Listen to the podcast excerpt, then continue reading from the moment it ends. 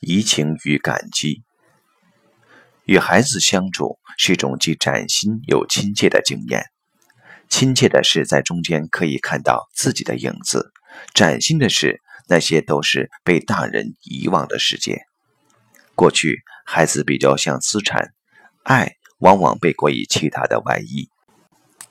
尽管它仍渗透在对下一代每一份的关怀里，但孩子对父母所能起的针砭、吸引与回归却比较隐微。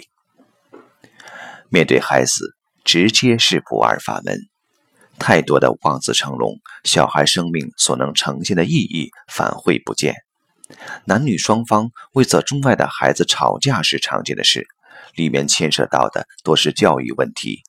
而常常，这个教育却是父母双方一厢情愿的想法，孩子的本然不见了，父母却因此产生摩擦。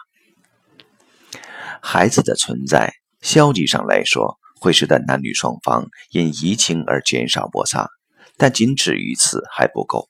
如果能让孩子的存在意义成为一种美妙的奇迹，男女在这中间自然会升起感激之心。感激另一半与自己共同创造了这份奇迹，而有了这份感激，生活中许多原先看不顺眼的小毛病，倒是都会形同艺术风格般，成为增添情趣的小品。让孩子朗然存在，说来容易，做来颇难。现代社会中，孩子故意不是大人的附属品，养儿故意不再防老。可还是望子成龙、望女成凤，一份盲目的爱，一种补偿的心理，或一种社会性的虚荣，都使得大人花太多心思在塑造下一代身上。想想，如果把孩子的教育从零岁开始看得如此认真，生命会有多累？许多大人希望孩子，我不要你输在起跑点上。殊不知，人生的转换不因人主观而定，生命其实无时无刻不在新的起跑线。重要的是自己好好的跑，而不是以为有一种客观的跑得好。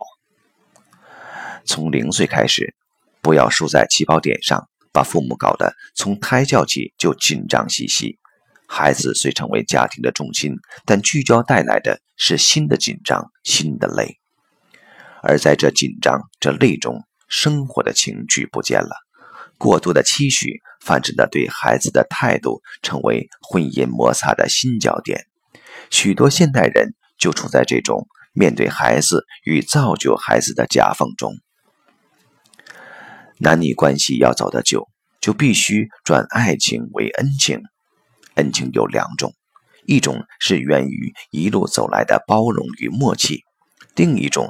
则是有了具体结晶的感激。养孩子很辩证的是，如果能让孩子朗然存在，父母反能从其中映照自己生命的足与不足，由此就有了彼此关系调整的另一个可能。反之，若只将孩子视为防老或自我愿望投射的存在，则他在男女关系上的移情作用就很有限了。